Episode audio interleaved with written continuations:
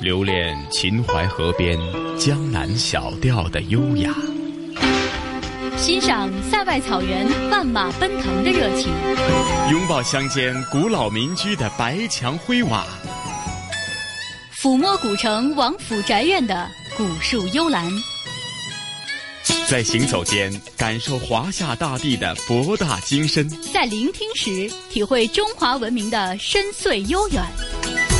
这里是华夏之声台和香港电台普通话台联合制作播出的《魅力中国》。好了，在听过了中午十二点的新闻简报之后，又开始了这个星期的《魅力中国》的节目时间。收音机旁以及国际互联网上的所有的海内外的听众朋友们，大家好，我是香港电台普通话台的陈曦。那还记得上星期节目结束之前呢？呃，陈曦和呃胡杨也隆重预告，这个星期《魅力中国》的节目内容是我们一年一度的专题系列，那就是。魅力中国城市新跨越，那也预告了我们这个星期将会是去到陕西的铜川进行现场直播。那接着下来的节目内容呢，那就将在刚过去的星期三的现场直播的录音片段，马上是送给大家。聆听城市的声音。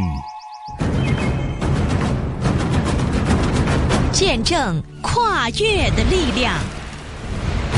铜川、普洱、衔东海，跨云贵，它是腾飞的巨龙；起山巅，入南川，它是翱翔的雄鹰。魅力中国，城市新跨越。中央人民广播电台华夏之声、香港之声、香港电台普通话台携手内地及澳门五十六家电台联合直播。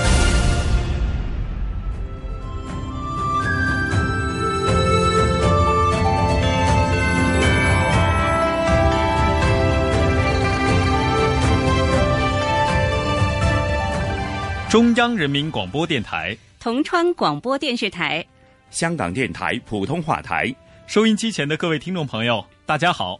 您正在收听的是中央人民广播电台华夏之声、香港之声、香港电台普通话台携手内地及港澳五十六家电台联合推出的大型直播节目《城市新跨越》。二零一六年的第一站，我们来到了丝绸之路的起点——丝绸之路经济带的重要城市。华夏文明发祥地之一陕西铜川，我是中央人民广播电台主持人小东，我是铜川广播电视台的主持人英丽。听众朋友们，你们好，欢迎你们来铜川。大家好，我是香港电台普通话台的主持人陈曦。我们今天的直播节目还非常荣幸的请到了铜川市市长杨长亚。那稍后呢，杨市长会做客我们的直播间，和各位讲述铜川的今昔变迁。同时呢，今天我们还请到了文化学者、铜川市作家协会的主席黄卫平。同时，在直播的过程当中，也欢迎大家关注我们的微信公众号“三 D 港”，小写的数字三，大写的英文字母 D，香港的港，参与互动。那首先啊，我们先来问问晨曦，远道而来，这几天在铜川，你的感觉怎么样？嗯，啊，小东啊，其实我真的是慕名已久，不过还真的是头一次来到陕西，那来到铜川也是头一次，感觉的是天很蓝，空气很舒服。那这一两天呢，也在铜川进行了很多采访和交流，那呃给我留下了非常深刻的印象，尤其这里是有很多非常地道的美食。嗯，短短两天时间，晨曦就对我们铜川印象这么好。呃，我在这儿给您说一下，我们铜川呢是位于陕西省的中部，是陕西省继西安市之后第二个省辖市，地处关中平原向陕北黄土高原的过渡地带。有人说啊，我们陕西的地图就像一张展开的虎皮，而我们铜川正好就在虎皮的中间这位置。由于地理位置的特殊，我们呢也被称之为旱地码头。哎，那我接下来给大家继续介绍，铜川呢是因煤而兴，可以说呀是先矿后市，自然资源是非常丰富的。境内的矿产资源种类多，储量大，品位高。比如说像煤炭的储量三十多亿吨，优质石灰石的储量十亿吨，油页岩的储量五亿多吨，石油储量一亿多吨。接下来呢，我说的这些人，您也一定不会陌生。药王孙思邈，听说过吧？哎，听说过。嗯、孙思邈呢，是我们铜川人，他隐居的药王山就在我们铜川耀州。药王山上有一座药王庙，每年的二月初二药王庙会，这里啊都非常的热闹。还有啊，唐代书法家柳公权，柳公权也是我们铜川人，他比见唐穆宗的故事成为美谈，一直流传至今。再说一位。著名的高僧玄奘法师，玄奘法师呢，曾经在我们铜川的玉华宫译经弘法，创立了佛教法相宗，并在这里圆寂。孟姜女的故事你们知道吧？哎，听说过也。那孟姜女她的故乡呢，也在我们铜川。嗯，哭倒长城的故事哈。是是，哇，英丽啊，听你这么一介绍啊，铜川真的是。人杰地灵，原来历史上有这么多的名人都和铜川有着渊源。看来我这一次真的是不虚此行啊！晨曦，你这次啊，真的是说的太正确了。那我接下来也要给你们二位和在收听节目的各位介绍一下铜川的宝贝。哦，那这个宝贝应该说世间罕有，嗯，在其他地方不仅是不多见，而且几乎听都听不到。我先来给你们听听这个宝贝发出的声音，咱们一起来感受一下。啊啊啊啊啊！怎么样，听出来了吗？呃，小东啊，这应该是一种鸟的叫声吧？哎，棒棒的，这都分析出来了哈。啊，其实说到了鸟啊，这确实是一种鸟叫。这种鸟是世界珍惜濒危的鸟类朱鹮，它对生存环境的要求非常的苛刻。但由于铜川多年来多年来的努力呀，这里的生态环境得到了极大的改善，连朱鹮这样对环境挑剔的鸟都可以在这里野化放飞，甚至繁育后代，甚至生根安家了。嗯，听两位搭档这么一说啊，我觉得铜川的宝贝啊，可以这样概括一下哈：一座山，两座庙。一只鸟，四个人。晨曦概括的非常的恰当，但是啊，我觉得还不很全面。哦，我们铜川啊，可以说是处处有文化，遍地是故事。嗯，那么接下来啊，就邀请各位跟随我们的节目，一起感受铜川的魅力。它是一座城市，也是一段厚重的历史，在这里。有玄奘法师译经的身影，也有药王孙思邈悬壶济世的传说。它是一座城市，也是一段多彩的乐章。在这里，有当空飞舞的白羽朱鹮，也有层林尽染的漫山红叶。城市新跨越，三秦佳境，秀美铜川，正在播出。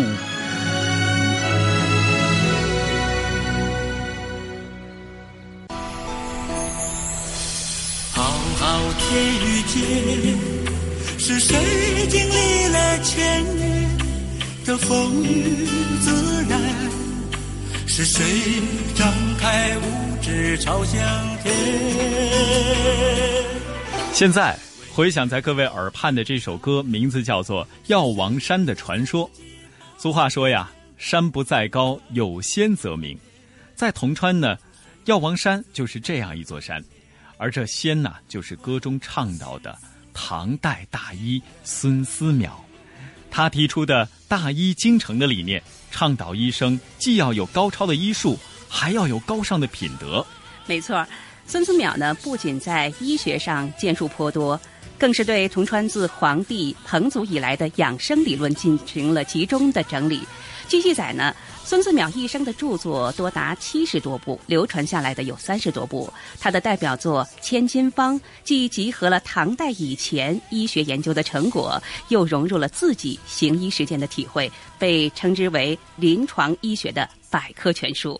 哎，两位搭档啊，我听说孙思邈啊，其实三十多岁就离开了孙元村，那开始到处行医采药，但是到了晚年又回到了故乡，并在这里终老。那中国有句俗话都说“落叶归根”，可见他对家乡铜川呢是非常的眷恋呢。是的，那接下来就要请出我们今天节目的第一位走进直播间的嘉宾。文化学者、铜川作家协会黄卫平主席。黄主席您好，你好。那药王啊和铜川之间都有哪些故事？为什么他在年老之后会选择回到故乡？您能不能为我们大家介绍一下？好的，孙思邈啊，他对家乡铜川是非常眷恋的。他晚年选择回到故乡，我想有三个原因。首先，孙思邈父母的坟茔就在药王山下的生源村，那也是他出生的地方。他回来是要为父母守坟。古人云：“父母在，不远游。”孙思邈为了医药事业，走遍了大江南北，遍访良医名方。到年纪大了，特别到了九十岁以后吧，非常思念故乡和父母，所以他要回来。这是第一个。第二个。孙思邈在唐高宗的永徽年间完成了千金药方，到这个时候，他九十多岁的时候啊，已经又过了三十年了。在这三十年间，他又积累了非常丰富的呃医疗经验、临床经验，也收集了很更多的这个名医良方，所以他要找一个清静的地方来完成他的第二个部著作，这也是他隐居药方山的一个重要原因。呃，他的千金一方后来是顺利完成了。呃，他自己在千金一方中说，他完成这部书的时候是一百岁，这非常呃可观。呃，我想这个呃，他在回到故乡呀，也也也是我们故乡人的骄傲。第三个，他也是因为离开家乡久了，他自己的所学呃。走遍大江南北啊，就是在故乡行医还是比较少，所以他要以自己高超的医术吧，为故乡的人来治病。所以我讲，这是我孙思邈故乡人最引以为自荣、呃自豪的吧。呃，孙思邈引以让铜川故乡人引以自豪的地方还有三个方面。呃，我们这个呃都在这么说吧，就是首先一个孙思邈。是中国历史上这个政治家、军呃军事家、文学家中间这个最长寿的人。呃，《新唐书》记载他活了一百零一岁。嗯。呃，我们药王山这一个呃药王大殿，从这个我们走上药王大殿到他的大殿里边那个台阶是一百四十二阶，这个是明代的时候修建的，就是说暗合孙思邈实际上活了一百四十二岁。这个现代学者吧也在研究，而且证实这个结论呃是正确的，而且也正在呃被历史历史学界也正在被接受。呃，第二个是呃我们通常非常骄傲的就是中国的四大发明中有火药，火药的发明跟孙思邈有关。孙思邈他在行医工程前练太一端，就总结了近代道嗯这个道家吧，这个葛洪。一直到唐代的道家的这个呃炼丹术，他在这个总结的基础上发明了创造了这个硫磺伏虎法，这是这个古代炸药火药最完整的一个配方。所以唐代以后火药就被用于了军事呃等各个方面。所以这个呃现在都说这个是孙思邈这个发明了这个火药。呃，第三个当然就是孙思邈自己的这个老本行医术了。他的医术非常高明，他的这个千金药方、千金一方呢里边啊，后人总结，呃，他有二十四个世界之最，就是说在医学上他开创了第一啊。最主要，比如说这个他开创了妇科、儿科，呃，作为一个专门的科，呃，这个专科，而且在他的千金药方、千金一方在开篇就是讲这样的这个医术。所以这个我们现在到药王山去，药王山上有这个千金宝药碑，这个千金宝药就是刻的就是千金药方、千金一方里的精华，啊。所以，这个我们故乡人非常为他呃感到骄傲。哎，不知道此时此刻我的两位搭档和在收听节目的各位什么感觉？我听完之后觉得真的是自豪之感油然而生哈。嗯，其实孙思邈在我们铜川流传了很多的故事。听了黄主席的介绍之后呢，让我们跟随记者雅文一起爬上药王山去探寻。药王留下的印记。听众朋友，大家好，我是中央台记者雅文，我现在是在位于铜川耀州区的药王山。唐代著名的中医药学家药王孙思邈晚年就隐居于此，此山也因此而得名。这里种植有两百多种中草药材。孙思邈以罕见的一百四十一岁的高龄，倾注毕生心血，采药寻方，济世救人。关于他的典故和传说，至今还被人传颂着。陕西孙思邈研究会顾问组副组长、八十五岁的张光普老人就给我们讲述了一个一针救二命的故事。一个产妇生产了难产，结果呢先孕了，家里人接到这个人已经呃死过去了，都装到棺材里，他要卖卖去了。孙思邈发现了，在后边走一看，这棺材叠出来的血是鲜红的，不像是。已经，呃，死去的人的这个信儿，啊，他就，呃，劝说那家人你停下来，你们这棺材看哈，我看这人还有救。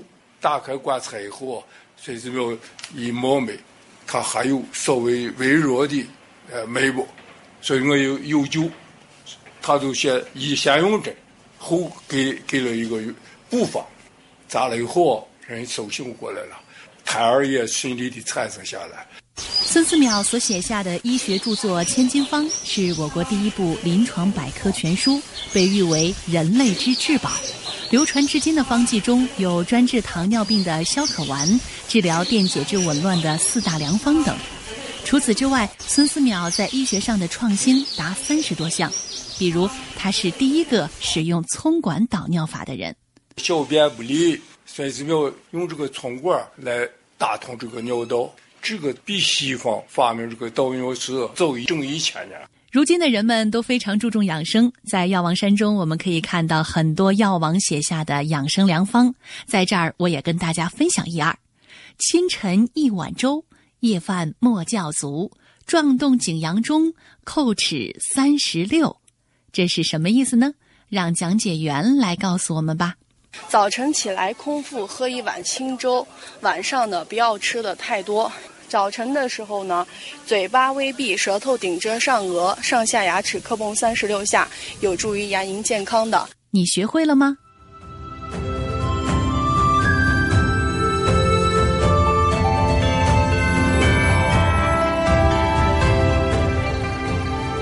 城市新跨越正在直播。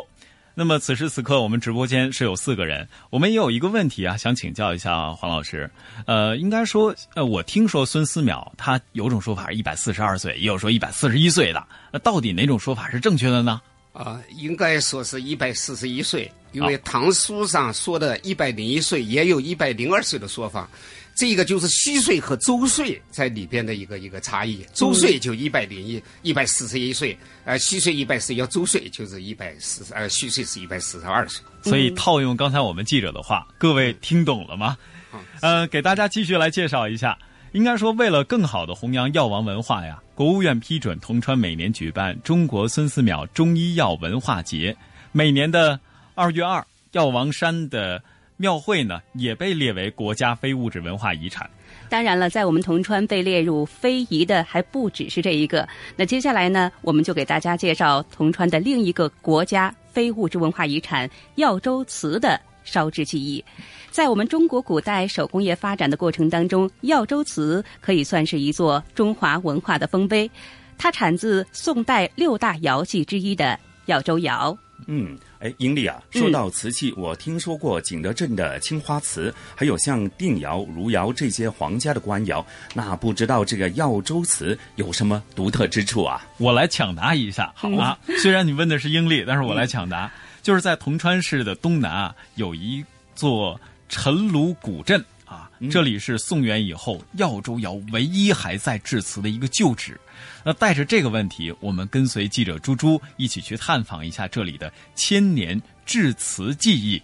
好，我们来听听，看看到底是怎么样的。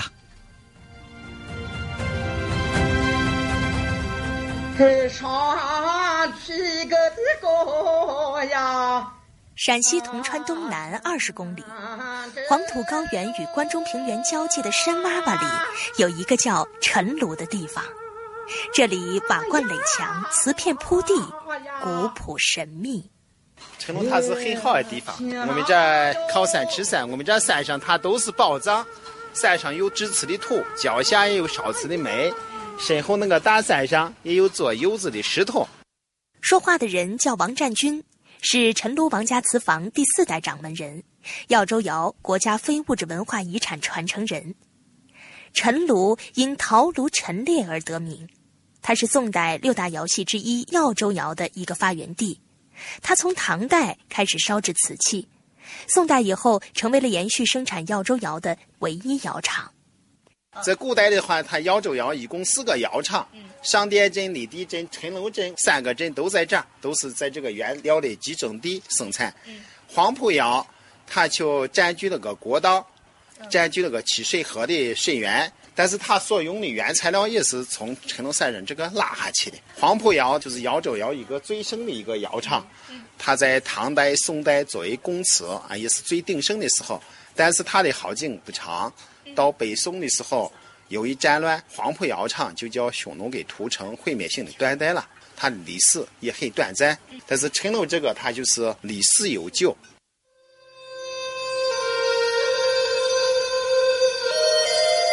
耀州窑始于唐代，盛于北宋。根据记载，北宋时已经为朝廷烧制贡瓷。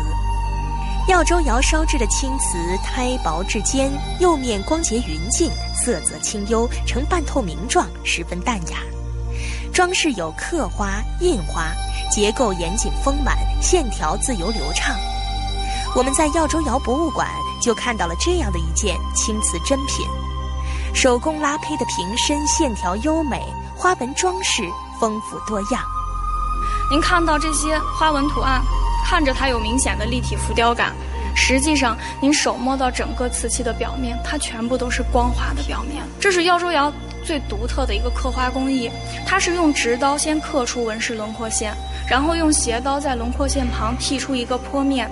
形成了一个凹槽，施釉烧成，这个釉子就填满了凹槽，凹槽越深的地方，釉子流的就越深，颜色就越深。作为耀州窑一脉单传的窑厂，陈炉的千年窑火一直烧到了今天。这里的人们用一颗颗匠心守护着祖辈传下来的手艺和信仰。铜川工艺美术大师袁亚玲。今天我把我的东西给我传到我家乡嘛，我家乡现在是发展的更加的前途。耀州窑国家非物质文化遗产传承人王占军，但是我就是说不离不弃的在这个地方也二十年了，也做也来劲吧。现在就是还有一个更大的计划，呃，想把自己的积蓄或者说把自己的后半生也托付到这个陶瓷上。陶瓷这个行业最大的诱惑就是叫你不断的要创新挑战啊，就是我还想。在这个上头进行一些创新改造吧，可能马上都付诸实施了。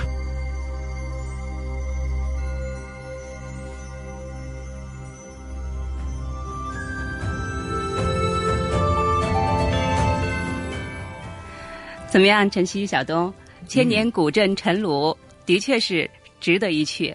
一千四百年啊！是啊。做完节目之后，明天我带你们俩去。好啊。刚才我们也提到了。铜川是丝绸之路的节点城市，早在一千三百多年前，玄奘法师就成为了中外文化交流的杰出使者。提到玄奘法师，大家可能不知道他和我们铜川的渊源。那玄奘一生易经是一千三百三十五卷，在我们玉华宫四年的时间就完成了六百八十二卷，超过了在大慈恩寺十五年所译的六百五十三卷。嗯，那其实说到玄奘，大家都并不陌生，他就是中国四大名著之一的《西游记》当中唐僧的原型，一位伟大的易经家。那我比较好奇的就是，之前听说比较多的是他在大慈恩寺译过经，那又是什么时候来到了玉华寺？那在这里又有什么故事啊？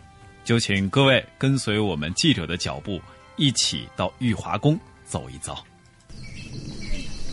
咱们这个玉华宫呢，其实是唐初三代帝王的一个避暑行宫，也是高僧玄奘法师他在这里译经、弘法、创宗圆寂的一个佛教圣地。玉华宫，我们呢位于铜川市西北部的玉华山，这里风光旖旎，景色秀美，被誉为德妃遍选天下圣，九竹只恐成真仙的灵秀圣地。公元六百五十九年的秋天，六十岁的玄奘来到了玉华寺。就是在这里，他度过了生命中的最后时光。在玉华宫，也就是当年的玉华寺，只历时了四年零四个月，时间比较短。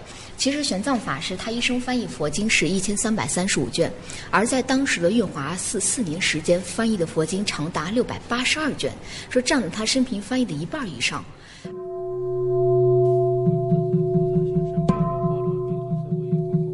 华玄奘研究所秘书长楚少辉，玄奘法师呢，在历史上对当下的影响。非常重大而深远，在玄奘法师身上呢，体现出来精进不息，忠于一件事，像钉子一样，才能做好每一件事。玄奘留给中华民族的，除了佛学与文化，还有一种精神价值，一种对理想永不放弃、对信念始终坚持的精神力量。铜川玉华宫管理局副局长张忠兴。他的这种精神的话呢，首先的话呢，我认为啊，一个是对这个佛学的话呢一种孜孜不倦的追求；二一个的话呢，就是呃一种的话呢，这个民族的话呢，这个精神的一种传承；第三一个的话呢，一个博大的一个胸怀，就是是愿的话呢，这个社会愿世世人的话呢，都能够平安，能够幸福。它是一座城市。也是一段厚重的历史，在这里有玄奘法师译经的身影，也有药王孙思邈悬壶济世的传说。它是一座城市，也是一段多彩的乐章。在这里有当空飞舞的白羽朱鹮，也有层林尽染的漫山红叶。城市新跨越。三秦佳境，秀美铜川，正在播出。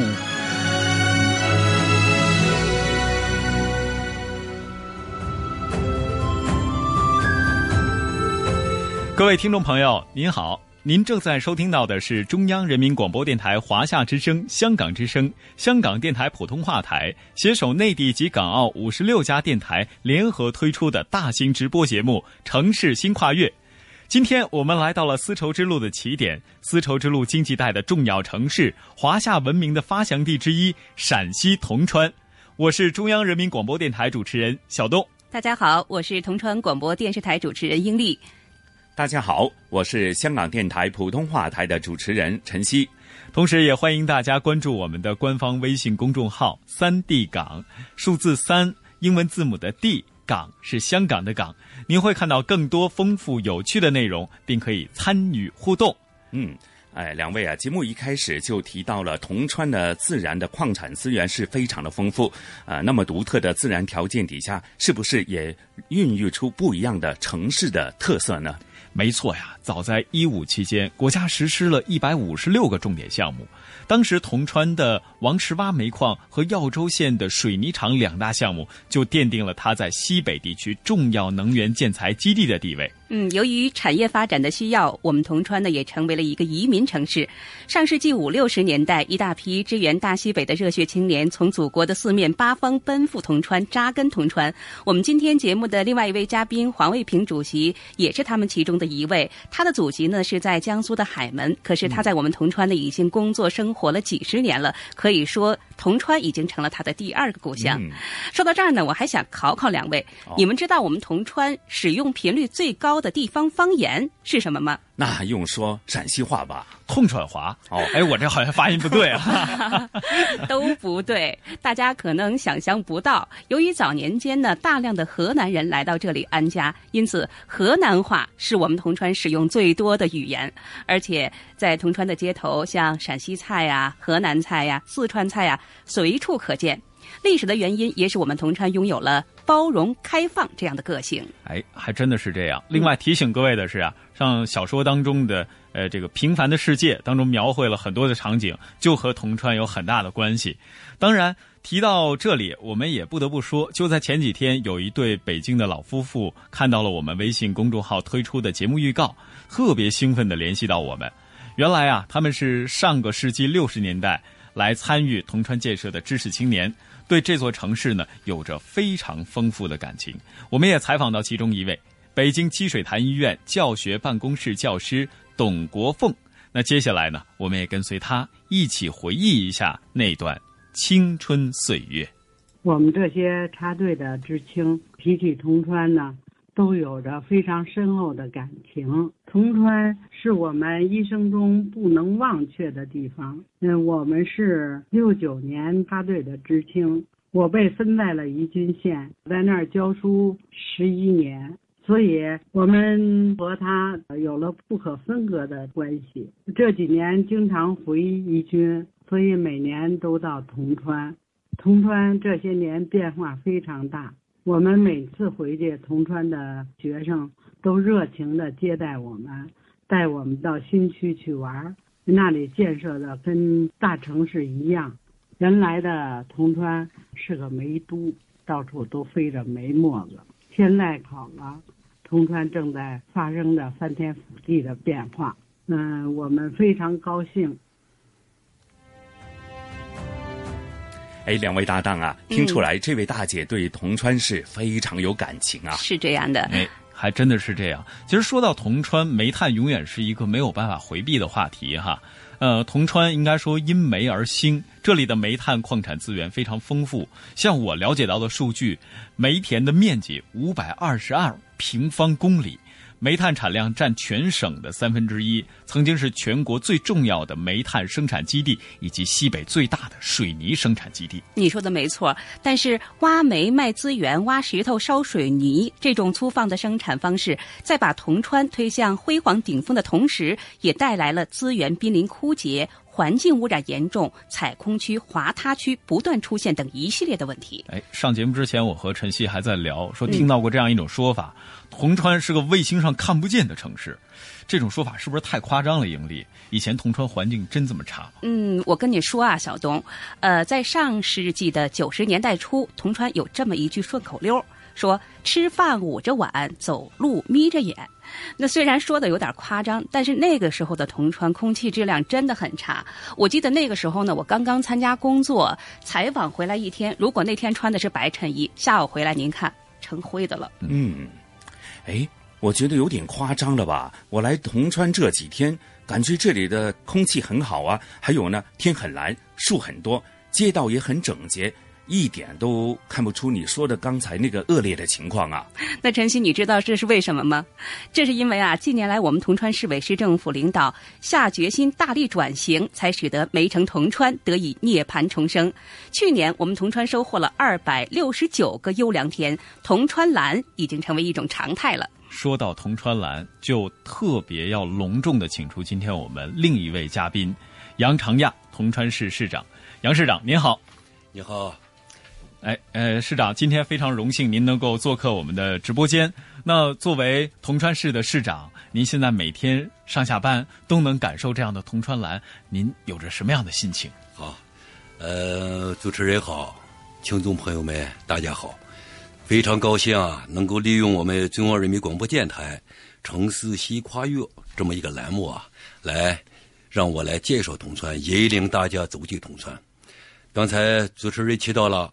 我们铜川是我们国家西部地区非常重要的能源建材基地，为我们共和国做出了非常重要的贡献。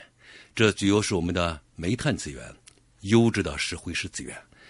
那么，一九五八年我们建市以来啊，我们已经累计生产原煤五亿多吨，水泥两亿多吨，为我们新中国的建设啊可以说做出了非常重要的贡献。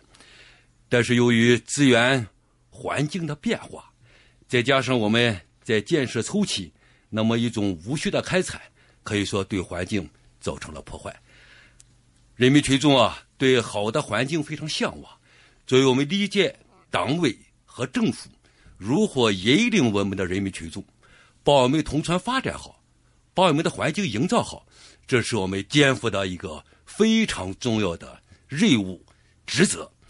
那么，正是由于我们长期不懈的这么一个坚持，特别是通过我们转型发展这么一个非常艰辛的道路，呃，又通过我们不懈的努力，铜川蓝成为了常态，铜川成为了广大群众，特别是我们市内外人民群众啊向往的一个城市。嗯，还真的是这样。其实刚才听到杨市长给我们的一番感受哈，我觉得这。应和了二零一五年年底召开的中央城市工作会议提出统筹生产生活生态三大布局，提高城市发展的宜居性。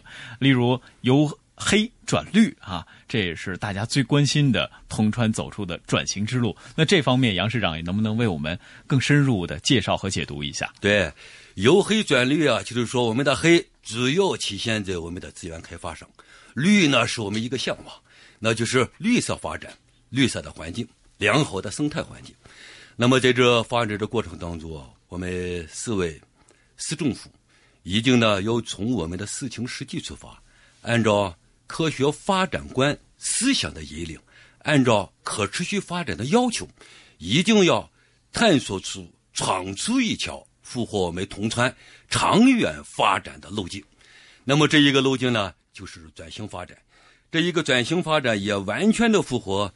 我们中央所提出的一个追踪、五个统筹的战略的发展要求，那么作为转型发展，它是一个非常艰难、非常痛苦的选择过程。但这一个选择，我们一定要做，这一步我们一定要迈。虽然我们牺牲了短时期的所谓的 GDP，但是我们换来的是蓝天白云，我们换来的。是广大人民群众的生活质量的提高，这一个发展完全值得。在发展的过程当中呢，我们非常注重先进理念的引领，先进发展方式的确定。因此呢，我们在整个产业的发展布局、这个路径的选择，都充分的与我们广大人民群众进行这一块反复的研究。共同的来推进。嗯，您提到这儿哈，杨市长。呃，我的搭档陈曦，他也是从香港远道而来，他也有问题要问您。嗯，我看到陈曦一直在准备。对啊，我也想问问杨市长。那刚才的节目当中，我们也介绍了，在过去呢，除了煤以外呢，铜川其他的资源也非常的丰富。那丰富的矿产资源，无疑是给铜川带来高额的一个经济回报。那在曾经看重啊 GDP 的年代，铜川为何能够做出转型的这种选择呢？呃，我们铜川的煤炭，我们铜川的优质的石灰石，以及我们非常优良的油页岩、石油，那么这些啊资源都是不可替代的资源。那么在发展的过程当中，如果我们一味的走资源开采、资源利用这么一个路子，我们的路子。可能走的就越来越窄，我们发展所带来的可能是对我们整个资源的这么一个损害，这么一个破坏，或者再用一种非常形象的话来讲，我们也是在与我们的子孙在抢夺资源。嗯嗯，那有请陈曦继续提问哈。对呀，我非常好奇，我看他的问题很多啊。没错没错，那另外杨市长啊，那。铜川的转型之路啊，已经是走了十几年了。那铜川在保持绿色发展的统一思路以及政策的延续性方面是如何做的呢？好，我们在产业的发展上突出了绿色、积碳、循环发展的理念。那么，这也符合党中央、国务院所提出的“十三五”一定要抓好的供给侧结构性改革这么一个要求。供给侧结构性改革，实际上就是我们以资源为主的城市必须要走的一条路子。我们在发展的过程当中啊，更加的注重了产业的布局，更加的注重了接续产业的培育。也就是说，我们更加的注重了高新技术产业的运用、产品的生产。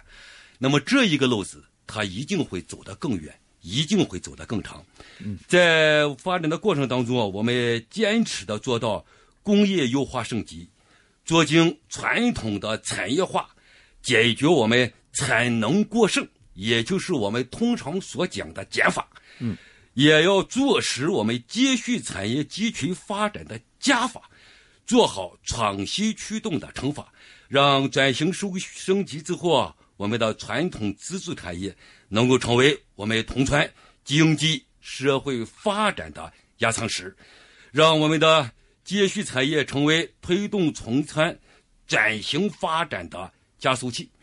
通过我们这多年来我们的尝试，我们的接续产品在我们的地区生产总值里边，它所占的比例在逐年的提高，它的发展速度也是非常快。我们在好多项目的呃项目的摆布、产业的布局、产业政策的引领上，也更加的注重了我们的环保产业、环保产品以及接续产业的生产加工。嗯嗯。刚才通过领导和嘉宾的介绍，大家可能都了解了我们铜川的特色产业之路。一方面整合资源，关小上大；另一方面实现煤电铝水泥联产联营循环式发展。除此之外呢，近年来我们铜川呢也在不断的寻找新的特色产业，比如说中草药产业就是其中之一。哎，英丽啊，说到中草药啊，嗯、那其实跟我们香港的生活啊是密不可分的哈。嗯，我知道你们香港人、广东人好像都喜欢煲汤。是啊，在我家里，呃，就是最典型的例子，常年是有各种各样的药材是呃呃每天都可以用得到哈。哦、因为香港人喜欢煲汤，那为了增加汤水调理身体的功效呢，里边就会经常要放上药材。那其实呃，香港人煲汤是很讲究的哈，不同的季节喝的汤是不同的。那自然原料不同的搭配的中药也就相当不同了哈。像刚才你们提及的党参就是补气的佳品，那平常家里都会拿来煲汤。那不知道铜川现在在中草药的发展方面是怎样的呢？我来抢答。嗯，二零一一年啊，铜川市委市政府为了推动经济转型，做出了关于加快现代中医药产业发展的决定，举办了中国孙思邈中医药文化节，着力推动药材种植的规范化、制药企业的现代化以及中药产品品牌化和医药市场的国际化。那听说铜川现在已经有了自己的中药产业示范园，我答的对吗？英丽？嗯，对，小东答的非常正确。接下来呢，我们就跟随记者雅文一起到位于我们铜川赵金小丘的现代农业示范区去看一看。现在啊，正是丹参开花的时节，一片片紫色，非常的漂亮。铜川作为药王孙思邈的故乡，有着良好的中药材种植基础与传承。据调查，全市共出产野生和人工种植的中药材七大类六百八十三种，其中常用的三百五十多种，占全省的百分之三十二。如今，转型中的铜川农业正在从传统单一的粮食作物种植朝中药材混合种植发展。全市已初步形成了两个产业示范园、七个重点区域、十个规模化示范种植基地，共发展中药材面积六万亩左右。在位于铜川市耀州区赵金镇的小丘现代农业示范区，记者被一大片紫色的丹参花深深的吸引。明艳的紫色看上去非常像薰衣草。我们跟正在田间忙碌的药农严大爷聊了起来。您家种了几亩地啊？我家种了今年就是二亩半地。种的什么呀？丹参嘛。为什么要种丹参啊？哎，去年种植以后，这个产量还比较很好。你种好后你不愁卖吗？收成有多少啊？每亩就是三百公斤左右。每亩是三百公斤啊，就是、嗯、能卖多少钱啊？能卖话就是三千左右。现在种这个中草药难度大吗？比跟种粮食来比的话？嗯，这要比种粮食难度要小。前期要把这草要除好，就杂草要除好。啊，为何选择中药材作为产业转型的目标？铜川市中药材产业化办公室副主任向玉军说：“呃，市上从这个打造这个发展健康产业、发展全国休闲养生城市这一块这个角度来考虑这个中药材发展，又有中医药先祖，呃孙思邈这样的一个背景来搞这个产业。市委市政府呢，从这个政策的角度也给这个产业的发展一个支持。”出台了一个加快中医药发展的一个决定，引导这个企业和这个社会，还有农户来种植这个中药材。对于种植中药材种类的选择，主要以连翘、黄芩、丹参以及柴胡等大宗药材为主。这几个品种，一个是就是它这个市场的经济效益是相对比较好，因为它是一个大宗的药材。从市场角度考虑，它不会一个市场的价格忽高忽低，对农户有一个基本的保障。就是像有些品种的药材，虽然价格很高，但是它这个市场波动很大，风险性也很高。再一个，药材就是在咱这个当地比较适合。如何科学的种植中药材，既能不影响传统作物，又可以最大化的提升中药材产能？陕西上合新农业科技股份有限公司总经理张翔告诉记者，可以采用良田轮作种植模式、果园套种模式等方式来进行。现在种小麦、种玉米呢，就说它解决的是一个温饱的问题，但是呢，就是这经济效益呢，对农户。还是比较弱一些。那咱们的药材呢，基本上要高于它种玉米、种小麦三到五倍的一个产值收入。那这样的话，它就说可以，它进行合理的一个倒茬轮作，一部分去种这个粮食，一部分种药材。哎，过上两三年之后呢，再进行一下轮换。原来种药材的地方呢，现在种粮食；原来种粮食的地方呢，再来去种药材。第二种方式的话，就是在这个果园下面来进行这个套种。果园下面套种，它既有自己的果园，又利用了这个果园的间隙的这个空闲土地。来去套种这个药材。为了农户利益的最大化，张翔告诉记者，目前他们打破了传统产业格局，实现直接从农民地头到制药企业的产销方式，减少药贩代理、市场批发、流通的各个环节。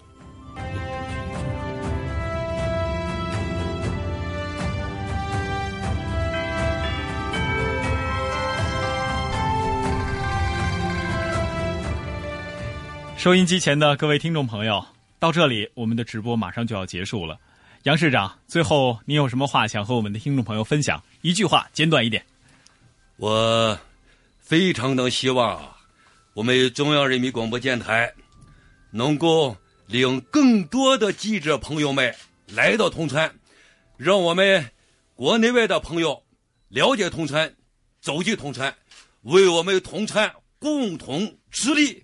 共同添彩，嗯，还真是哈，是。三秦大地秀美铜川，药王悬壶济世的传说仍在这里回响，柳公权新政比政的美谈永续流传，耀州窑的千年炉火传承着不变的信仰，是他们为铜川的历史留下了最初也是最深的文明印记，是他们为铜川留下了厚泽百世的文化积淀。而这份丰厚的历史遗存，也滋养并激励着现代的铜川人跨步向前，站在“十三五”开局之年的新起点和“一带一路”历史机遇面前。我们相信，铜川人一定能够再展辉煌。朋友们，城市新跨越，三秦大地秀美铜川，就到这里。感谢您的收听，拜拜，再见。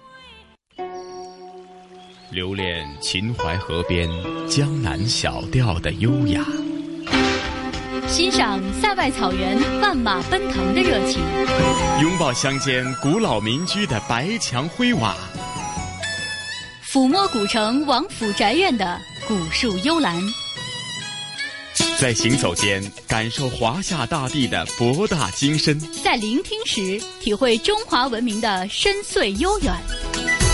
这里是华夏之声台和香港电台普通话台联合制作播出的《魅力中国》。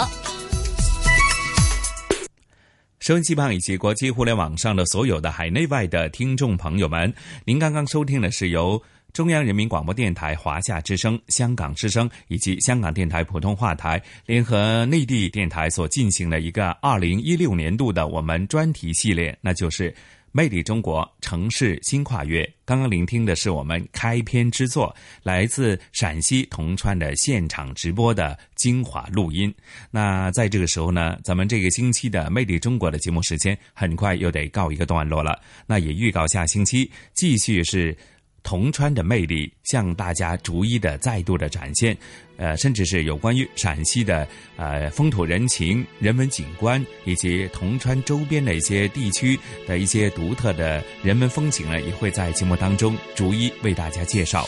好，陈曦约定大家下星期同样的《魅力中国》的节目时间，咱们再。